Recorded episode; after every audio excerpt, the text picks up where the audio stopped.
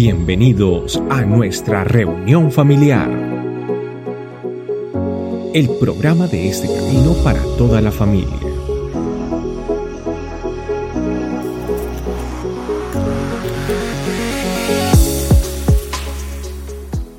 Un saludito a la gente que está en Facebook viéndonos, que Dios me los bendiga. A ver, familia, ¿cuál es el tema de hoy? Es el número día 21, un aplauso. Llegamos al día 21 del ayuno. ¿Cuál es el tema de hoy? ¿Cuál es el tema en el libro eh, Mi Secreto, el día 21? ¿Cuál es? Lo que se me dirá. Lo que se me dirá. Bueno, ese tema... Espérame, Sí. yo me lo tomo. Ya, hacia a mí no me dicen que me traigan un cafecito, no me entero. Descongelado. Descongelado. Que Dios bendiga el alma caritativa que me trajo un cafecito. Bueno, el tema, lo que se me dirá, usted lo va a escuchar en YouTube, si no lo escuchó en la mañana, porque hoy vamos a hablar, ahora vamos a hablar de otro tema. A ver familia, hace exactamente un mes, el 29 de enero, nos reunimos, ¿dónde nos reunimos? ¿Se acuerdan? Nos reunimos en el Bobbing Head National Park. Y ahí tuvimos un tiempo muy hermoso también. Hicimos un asado, por cierto, fue un asado hecho también por, por, por Andrés y por, y por José. ¿Dónde está Andrés? ¿Qué se me hizo Andresito? Ahí está sentadito Andresito. Y ese día hablamos de acerca de la familia y varios conceptos de la familia. Entre ellos hablamos que todos provenimos de, algún, de, de cualquier familia que hayamos venido. Todas las familias en el planeta Tierra tienen algún grado de disfuncionalidad. ¿Se acuerda que lo hablamos? Después de ese tema, varias personas se me acercaron a decirme, ¿sabe qué?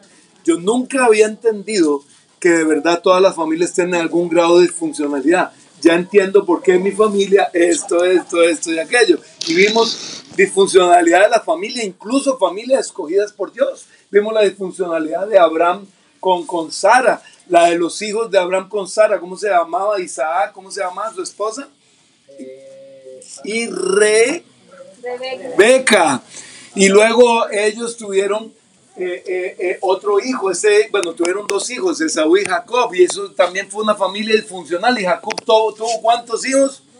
Doce hijos, y fue toda una disfuncionalidad loca porque fue con cuatro mujeres diferentes. Que por cierto, eso no significa que la Biblia acolita la, la, la, ¿cómo se llama eso? La poligamia. Nunca la acolitó, nunca. Desde el Génesis Dios dijo, se unirá a su mujer. Nunca dijo a sus mujeres. Pero el hombre siempre ha entendido lo que ha querido. Y las mujeres a veces son bobitas y le hacen caso a los hombres. Dejen de hacerle caso a los hombres, mujeres. Excepto a su esposo. Excepto a su esposo. No le hagan caso a sus novios cuando ven, ay, venga, mamita. No, ningún mamita. ¿Qué es eso? Respeten. Pero bueno. Y entonces, Dios es consciente que todos necesitábamos una familia, por eso Él ideó el modelo de familia. Pero el modelo de familia fue distorsionado por nosotros mismos, nosotros distorsionamos la familia. Y hay, la familia la hemos venido distorsionando, distorsionando, distorsionando a un punto, imagínense. Eh, eh, modelos, a ver, modelos de familia distorsionados. Papá sin mamá porque la mamá lo dejó por otro o por otra. Mamás sin papá porque el papá la dejó por otro o por otra. ¿Sí o no? Eso es súper común, súper común. Hombre que ya tuvo tres esposas y hijos con las tres esposas. Mujeres, lo mismo. Pues no, sé, no, no, no, hay, no, no hay ninguna diferencia de que sea hombre o mujer, lo mismo. Y para venir al peor grado de disfuncionalidad, ya ahora tenemos la pareja de papá, papá y mamá, mamá. Ay, por favor, señores. ¿Cómo más queremos destruir el modelo de familia que Dios nos dio? Que ya no hay manera de destruirlo más. Y ahora el feminismo explosivo este que, que está, que está de moda, este, eh, eh, que le llaman progresista, que de progreso no tiene nada porque va para atrás como el cangrejo, ahora establece que las mujeres ni siquiera deben tener hijos, porque no, ellas no tienen por qué tener hijos. Ellas tienen derecho a no tener hijos igual que los hombres.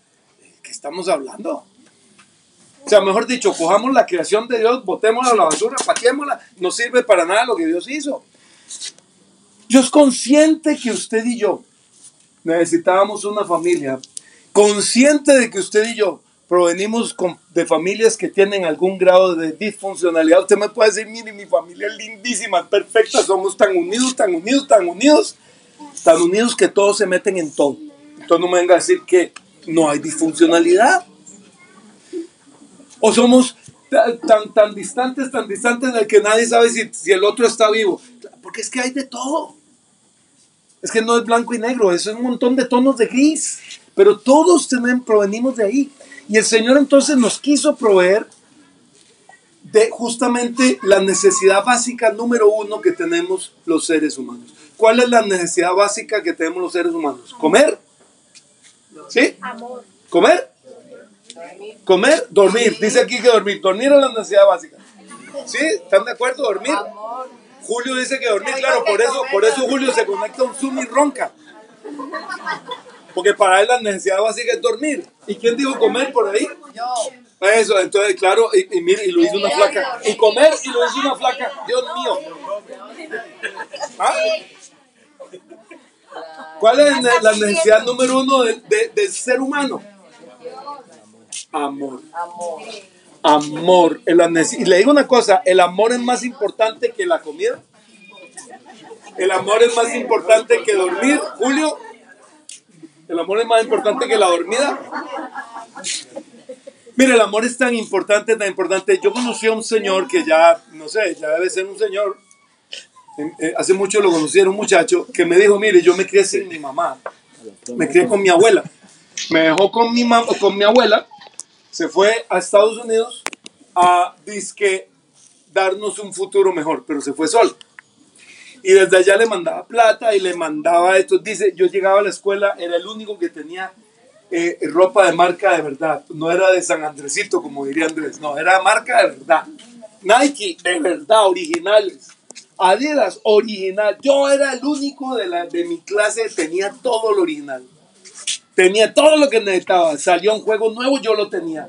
¿Sabes? Se inventó la computadora, ya yo la tenía. Se inventó el celular, yo lo tenía. Uno dice, wow, el, el tipo vivía muy bien. ¿Y sabe qué me dijo? ¿Sabe qué me dijo? Ya era un hombre de treinta y pico años cuando me lo dijo. Dijo, pero ¿sabe qué? Yo hubiera preferido no tener nada de eso, pero tener a mi madre al lado. ¿Y sabe por qué?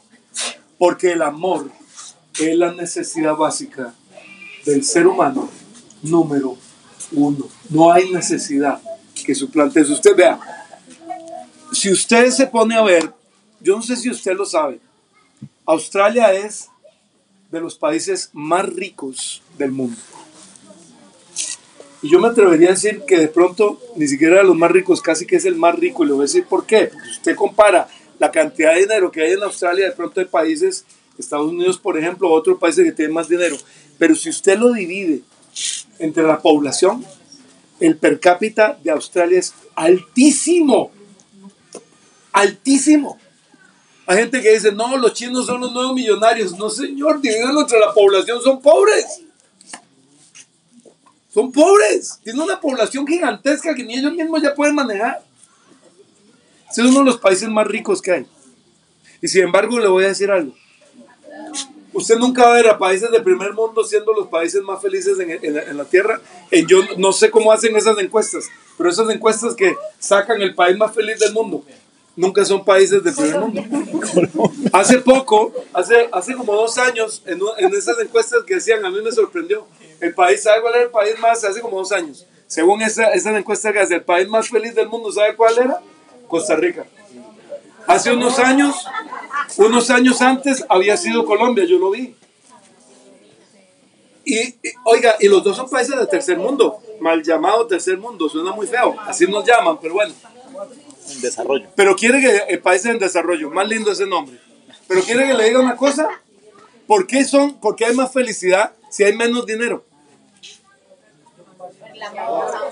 Porque probablemente se vive más con amor. Y si usted quiere entenderlo entonces de esa manera, la necesidad número uno del australiano sabe cuál es, no es dinero. El, el australiano no necesita dinero.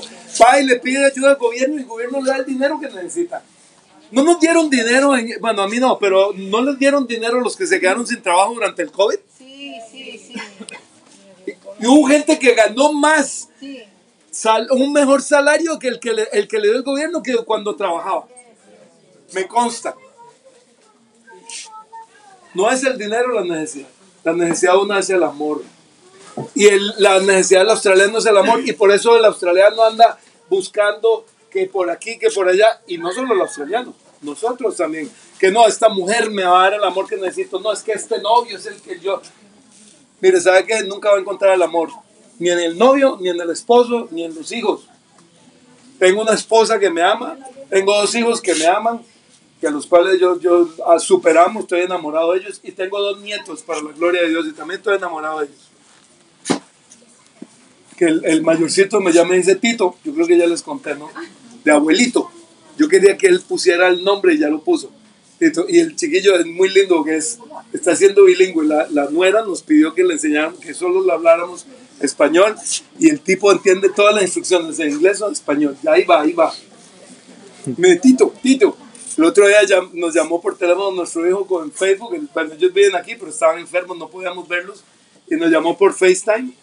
Y, entonces le dice a, a le dice tita, dice tita, bye, tita, bye.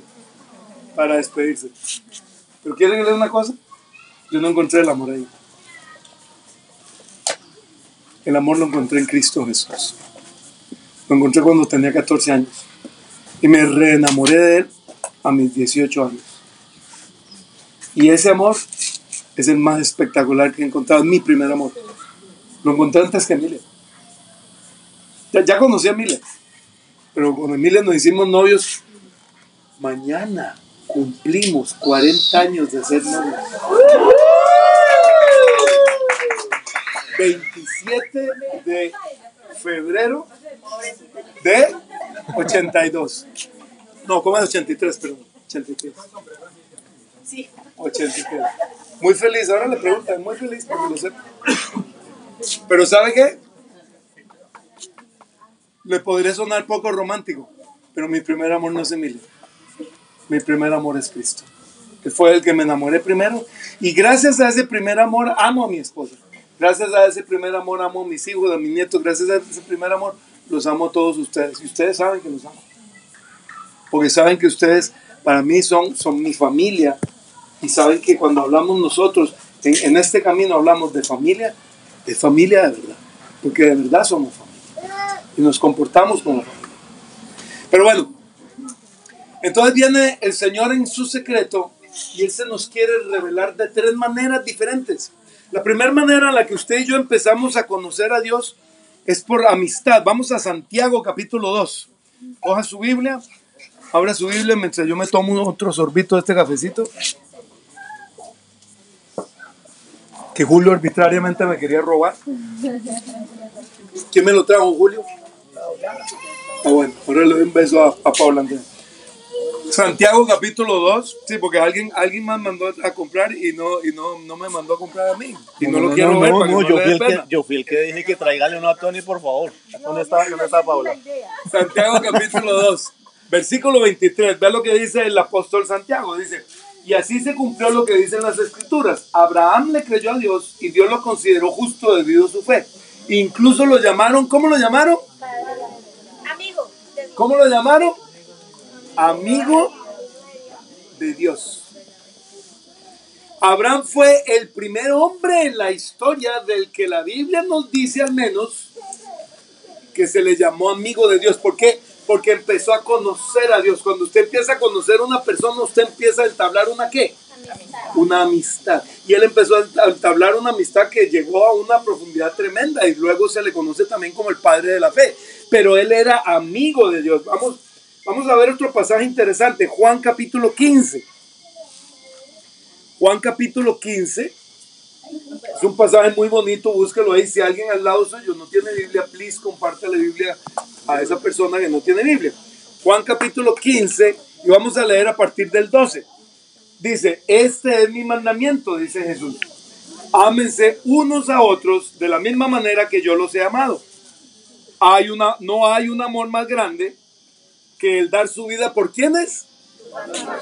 Por los amigos. Y sigue diciendo, ustedes son mis qué?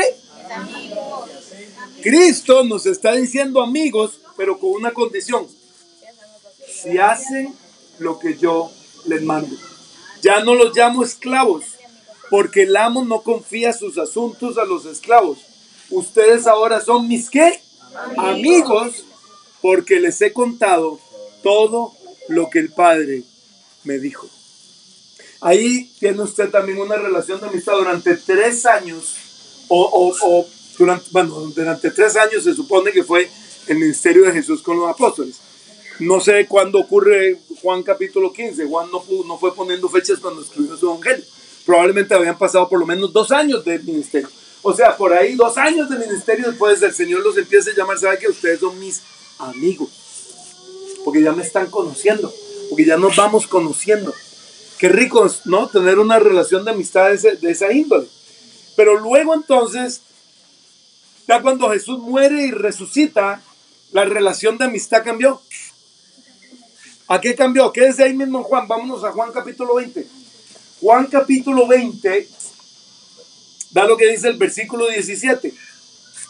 No te aferres a mí, le dijo Jesús a la mujer que llegó a saludarlo, porque todavía no he subido al Padre. Ya acababa de resucitar. Pero ve a buscar a mis hermanos. Espere, espere, ¿cómo los llamó? Ya no los llamó amigos. Hermanos y diles, voy a subir a mi Padre y al Padre de quién? De ustedes, a mi Dios y al Dios de ustedes. Cambió la relación. Se profundizó. Ahora somos hermanos de Cristo, hijos de Dios Padre, en Cristo Jesús.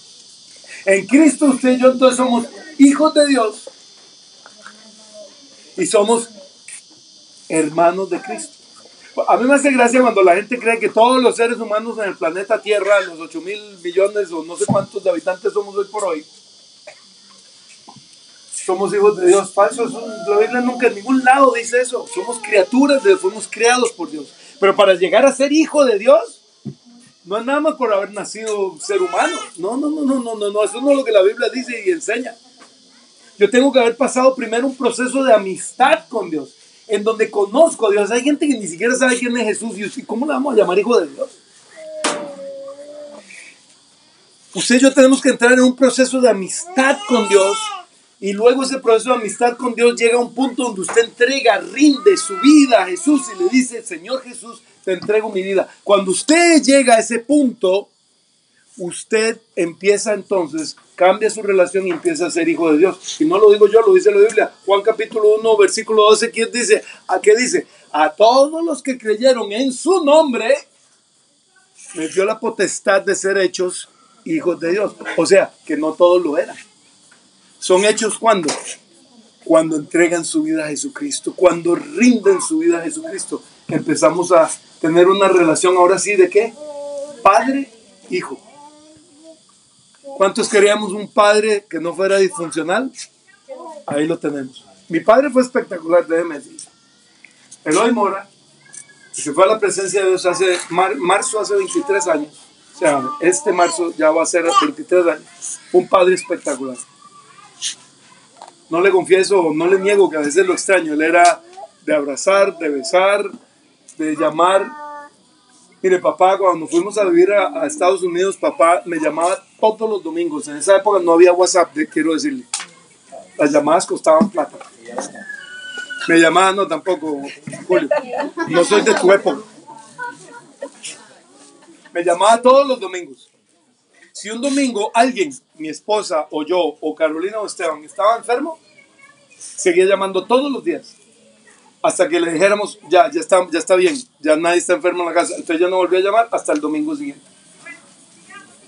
Papá nunca se quiso montar un avión, le tenía pavor a los aviones. Mis hermanos mayores muchas veces invitaron a mi mamá a irse a pasear a otro país. Mi papá nunca quiso ir. No, yo un avión no me monto. ¿Sabe cuándo se montó mi papá un avión? Cuando quiso ir a, vi- a visitarme y no le quedaba más remedio para ir a ver a Tony, tengo que montarme un avión y le tocó que montarse un avión. Y lo hizo por ahí unas dos, tres veces antes de que el Señor se lo llevara a un mejor viaje. Mi, mi viejo era muy especial. Yo lo amo mucho, lo amé mucho. Pero le digo una cosa, no era perfecto. En cambio tengo un papá Dios, ese sí es perfecto. No tiene ni una gota de disfuncionalidad, es el papá más espectacular que hay. Y puedo tener y, y disfrutarme a ese papá en su secreto a través de, ¿sabe quién? De Cristo Jesús. Pero cuando usted y yo hemos disfrutado el ser amigos y ya hemos pasado la etapa de ser hijos, viene la tercera etapa. ¿Alguien quiere decirme cuál es la tercera etapa? Romanos capítulo 6, versículo 22.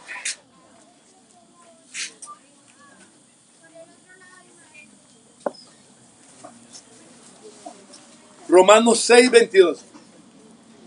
Mas ahora, dice el apóstol Pablo, hablándole a la iglesia en Roma, que habéis sido libertados del pecado y hechos qué? Hechos qué? Siervos de Dios.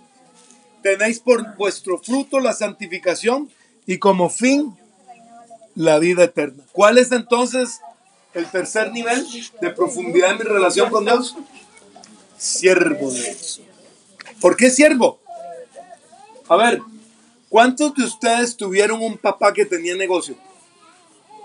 Ustedes. Bueno, tie- tiene papá que, que tiene negocio, vos, vos. Dígame si su papá quería o no que usted fuera el que siguiera con el negocio. Normalmente los papás querían que uno siguiera con el negocio.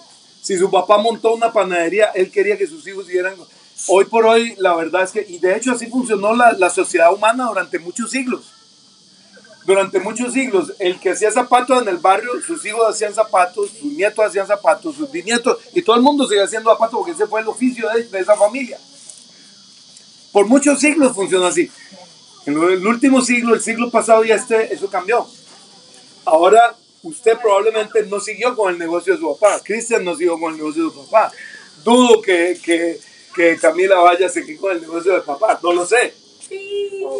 Eh, vos sí, sí estás siguiendo el negocio de tu papá. Eh, ¿Cómo se llama esta? Eh, Michol no está siguiendo el negocio de su papá. Porque hoy, hoy día se perdió. Pero el anhelo del papá es que, venga hombre, ayúdeme en mi negocio, trabaje conmigo. Y Dios es el rey del reino de los cielos. Y Él quiere que usted y yo trabajemos en el reino de los cielos. Jesucristo dijo, vengan a mí los que están trabajados y cargados y que vengan, quédense durmiendo y no hagan nada. ¿Eso dijo Jesús? ¿Qué dijo Jesús? Venga, yo los hago descansar. Y luego, ¿qué dice? Porque mi yugo es ligero y mi carga. Entonces él nunca dijo, échense a dormir y rásquense la barriga. Él dijo, no, van a trabajar, pero van a trabajar ya no para el mundo, vamos a trabajar para el reino de Dios.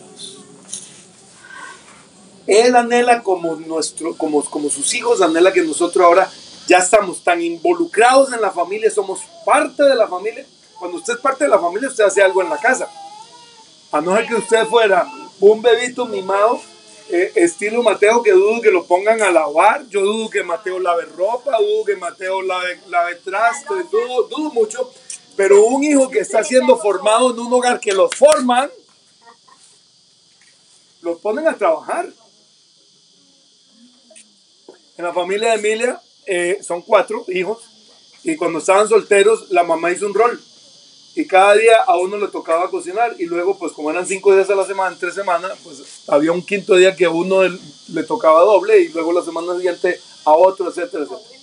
Emilia cuenta siempre que, que el hermano de ella, que recuerda que ella tiene un, hermano mellizo, un hombre y tres mujeres, entonces dice que él era tan perezoso que lo único que hacía era hamburguesas. Ya sabía que el día que le tocaba la hamburguesa, no había más comida ese día, pero, pero cocinaba. Le tocaba. ¿Por qué? Porque somos parte de una familia. A mí me enseñaron que yo me tenía que levantar y tenía que tender la cama. Yo nunca tuve empleada en casa, mamá nunca quiso empleada en la casa, nunca. Siempre le dijo a mi papá, si le vas a pagar una empleada, mejor dame la plata a mí. Nunca quiso empleada. Y éramos seis hijos. Y nunca quiso empleada. Ella nos puso, yo- nos enseñó a lavar, nos ense- a mí me enseñó, yo me acuerdo cuando me enseñó a cocinar y soy el menor. De hecho, todos mis hermanos saben cocinar. Todos sabemos cocinar. Tenemos que pase el avión.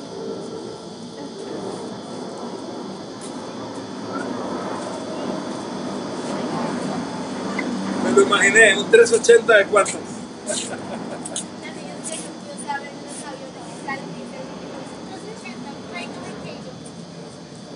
Acaba de pasar un 380 double decker de cuántas. Bueno. Familia. En mi país, los hombres normalmente somos los que hacemos el desayuno. Papá hizo toda la vida el desayuno en mi casa para todos. Y, y a todos nos tocaba aprender algo. ¿Por qué? Porque somos parte de qué? De una qué? Familia. Y somos hoy día usted y yo, familia de Dios. Por eso en la familia de Dios no hay un sentado. Ah, venga, sí. A ver, levanto el pie para que barra. Sí, ya barra, ya. No. ¿Qué dijo Jesús? Mi padre hasta ahora trabaja y yo también trabajo.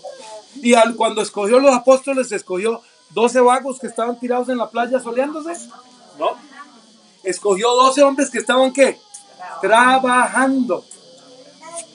Y les digo, vengan y síganme, porque los voy a hacer que los voy a llevar a una cama para que duerman. No, los voy a hacer pescadores de hombres. O sea, les voy a cambiar el oficio, pero van a trabajar. Solo que van a trabajar para el reino de Dios. ¿Sí me estoy explicando, familia? Entonces, cuando, cuando usted tiene una persona, una visita en la casa, usted no la pone a pasar la aspiradora, ¿cierto? Bueno, a no sé que vaya usted a la casa de Carolina Díaz, ahí sí. A mí me toca parar la aspiradora, barrer, trapear, de todo. Pero normalmente usted va de visita a una casa, a usted no lo ponen a hacer nada de eso. ¿Por qué? Porque usted, usted no es parte de la familia, usted es una visita. ¿Me estoy explicando? Pero si usted es parte de la familia, ¿qué se espera de usted? Ayude. ¿Me estoy explicando, familia? Ya no somos amigos, somos qué? Hijos. Y si somos hijos, entonces qué? Ayude. Ayude. Usted es hijo, usted es un hijo de Dios, somos miembros de la familia de Dios y Él quiere que ayudemos en el trabajo del reino de los cielos. Entonces, yo les voy a pedir que vengan chicos, dejen el carboncito ahí y vengan para acá porque les voy a pedir que nos pongamos de pie. Vamos a terminar con un tiempo de oración. Tiempo de oración especial.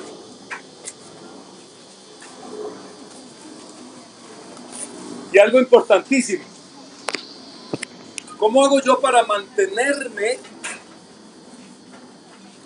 en relación con mi familia? A ver, muchos de ustedes no tienen a su familia en este país. ¿Cómo se mantienen en comunicación con ellos? Llaman por teléfono, escriben, se llaman, se escriben, se llaman. Todas las mañanas, después de decirme buenos días, mi amada esposa coge el teléfono y llama a mi suegrita. Todos los días le digo a mi suegrita, suegrita, coja una escoba y venga a visitarnos, pero no querido.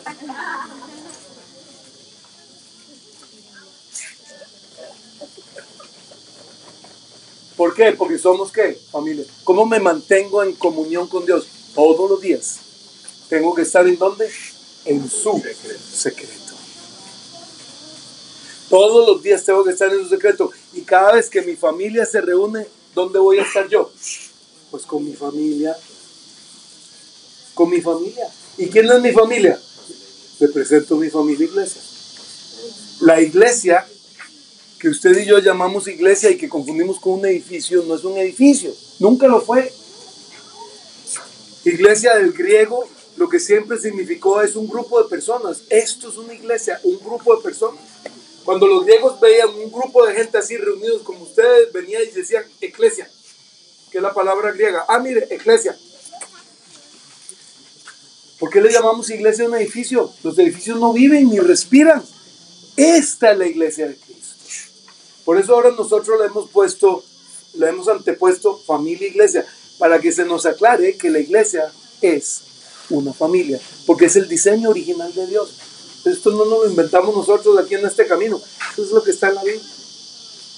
Porque somos una familia que es iglesia, o sea, nos reunimos a adorar a Cristo y a aprender de Él, pero es una iglesia es familia, o sea, que también luego nos disfrutamos una carne asada, un tiempo de gozarnos, de disfrutar, probablemente ahora van a ver a Carlos jugando fútbol y peleando con todo el mundo, pero es parte de la familia. Galándole a los niños. Entonces, ¿qué quiero que hagamos, familia? Quiero que oremos. Si usted nunca ha invitado a Cristo a su vida, hoy es el día para que usted lo haga y deje de ser amigo y se convierta en un hijo de Dios.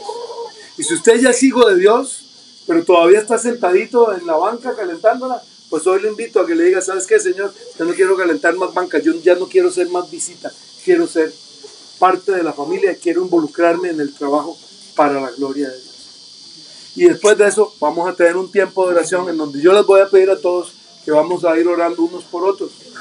Entonces venga, arranquemos a orar.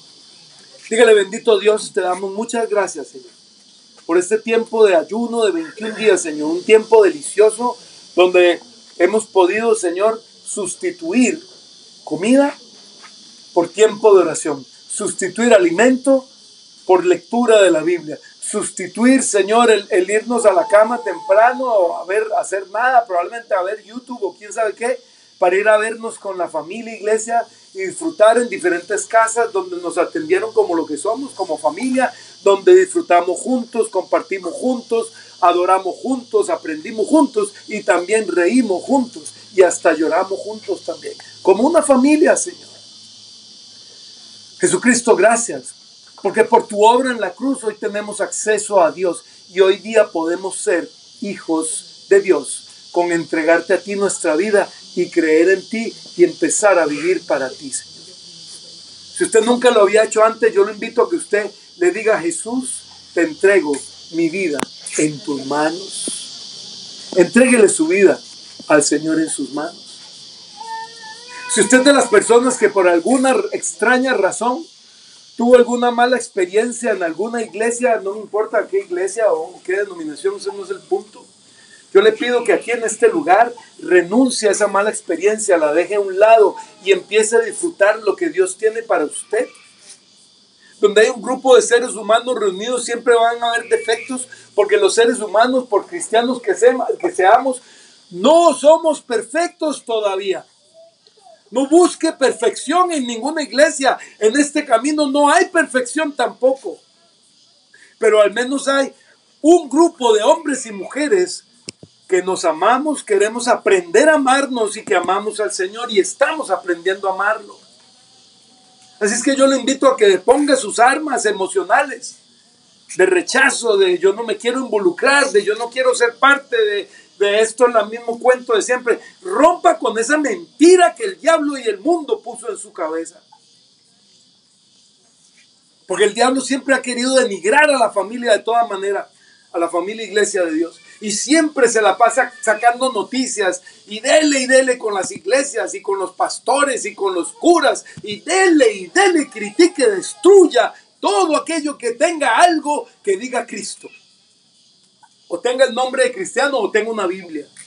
Hoy rompa eso en el nombre de Jesús. Y yo le invito a que dé un paso adelante y empiece a conocer a Cristo en primer lugar y empiece a conocer a esta familia iglesia a la que el Señor lo trajo. Por algo lo trajo. Usted no está aquí por casualidad. Usted no está aquí porque lo invitó a la persona que lo invitó. A usted lo invitó Cristo y lo trajo a este lugar. Porque Él tiene un propósito para usted y para cada uno de nosotros. Rompa con ese esquema mental, esa, esa mentira que ya todo el mundo se ha metido en la cabeza.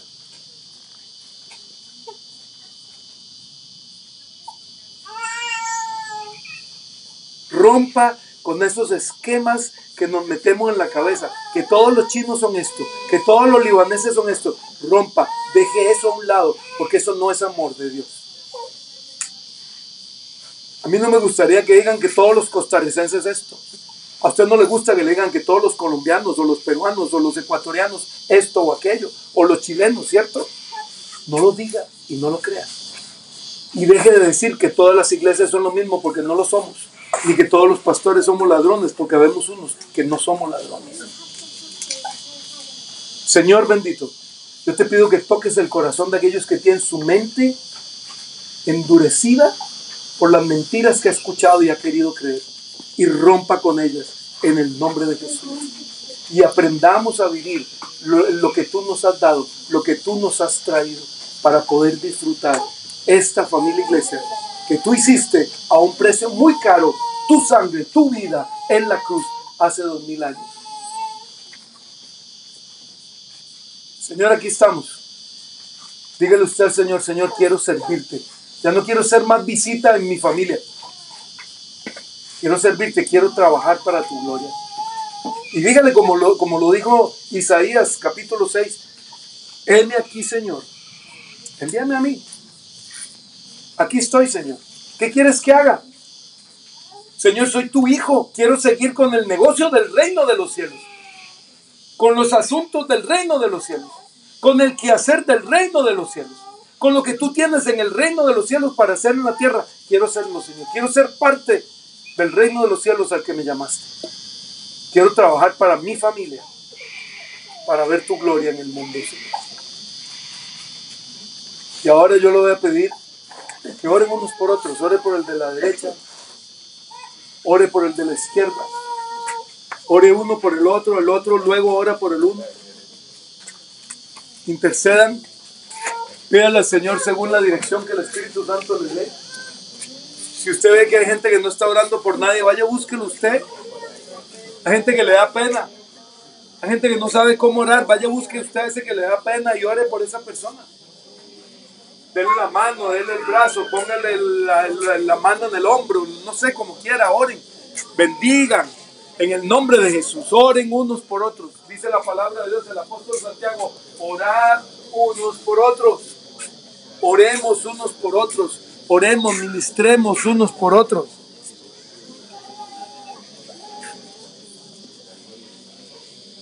Bendiga a la persona por la que está orando.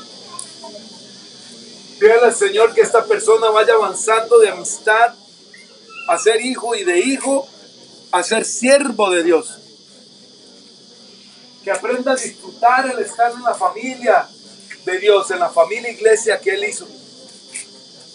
Somos parte de una familia iglesia mundial que ya lleva dos mil años de funcionar. Millones de personas hemos sido parte de la familia iglesia mundial de Cristo. Una familia iglesia multiétnica, no tiene raza. No le pertenece a ninguna raza, no le pertenece a ninguna cultura, porque nuestra cultura, la cultura del reino de los cielos, es una cultura nueva. Deje de anteponer la cultura suya a la del reino de los cielos. Renuncia a su cultura de la tierra. Aprenda a disfrutar las culturas diferentes. Aprenda a disfrutar la cultura australiana, por ejemplo. Aprenda a disfrutar la cultura de las personas de otros países. Pero por encima de todo aprenda y conozca y viva la cultura del reino de Dios, del reino de los cielos. que Es la nueva cultura para usted y para mí. Deseche lo malo de la cultura suya y de la cultura en la que vive y de las culturas que conoce y tome lo bueno. Todas las culturas tienen cosas malas, feas, buenas y bonitas. Deseche lo malo y lo feo. La cultura del reino de los cielos no tiene nada malo ni feo, todo es bueno, bonito, espectacular. Adóptela y tráigala aquí a la tierra y viva la cultura del reino de los cielos. Si ya oró por una persona, ahora que la otra persona ore por usted y le bendiga.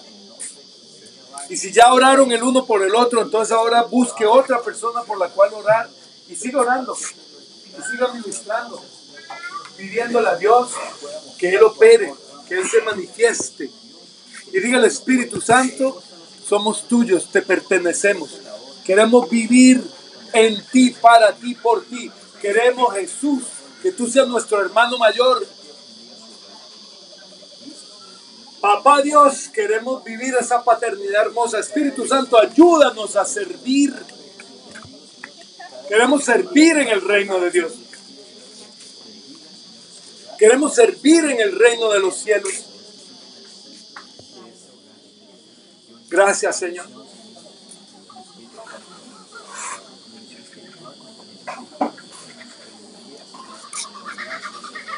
Ore por otra persona cambie de persona, ore por otra persona y siga orando al Señor, bendiciendo a esa persona, pidiéndole al Señor que bendiga a esa persona, que la unja, que la llene de su espíritu, que la llene de su paz, que la llene de su presencia, que aprendamos a vivir en el secreto de Dios. Señor, queremos, después de 21 días de estar aprendiendo de tu secreto, queremos seguir viviendo en tu secreto.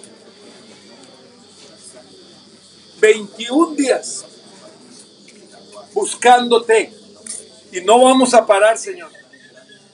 21 días aprendiendo a escucharte y no vamos a parar de escucharte. 21 días aprendiendo de ti por las escrituras, con nuestra familia y no vamos a dejar de hacerlo. Seguimos adelante, Señor.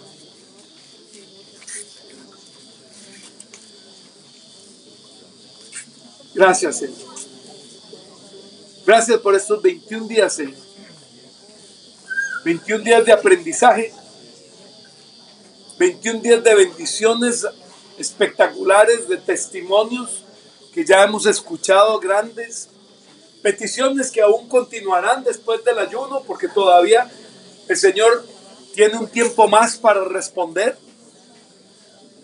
Gracias, Señor.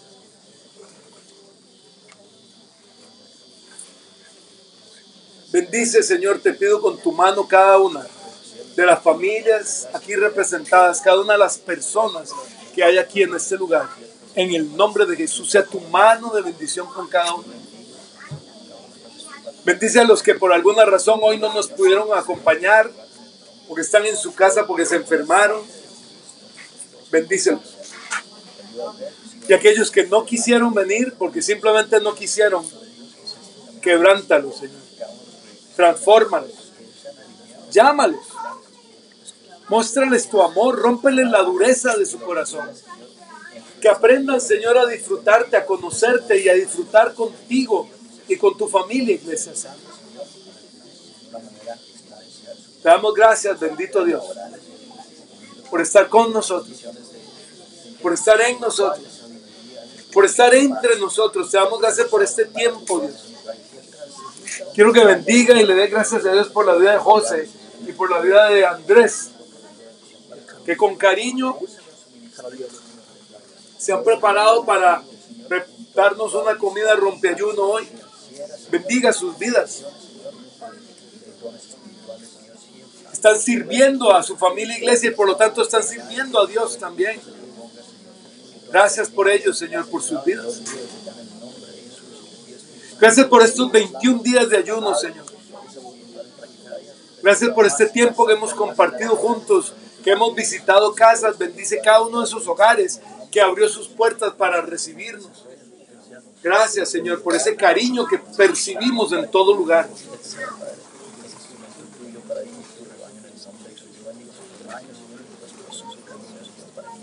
Gracias, bendito Dios, por este tiempo que nos has regalado.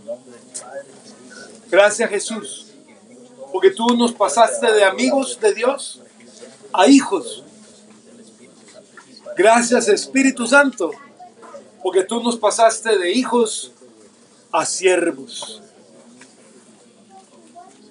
Dirígenos, Espíritu Santo, para ser los siervos que tú quieres que seamos. Jesús, dirígenos para ser los hijos que tú quieres que seamos. Papá, gracias por toda la obra hermosa que hiciste a través de tu Hijo y de tu Espíritu en nosotros, llamándonos a ser hijos tuyos. Estamos en tus manos. Tu bendición sea sobre cada uno de nosotros. Dirija su mano hacia la comida, dele gracias a Dios por esos alimentos que Él nos provee con su mano de amor y misericordia. Bendiga los alimentos. Bendiga los que lo están preparando también. Bendiga la vida de los que le rodean, delante suyo, detrás suyo, al lado suyo. Bendice esta familia, iglesia, este camino. Síguenos llevando por tu camino, Señor. Te lo pedimos en el glorioso nombre de Cristo Jesús. Amén. Y amén.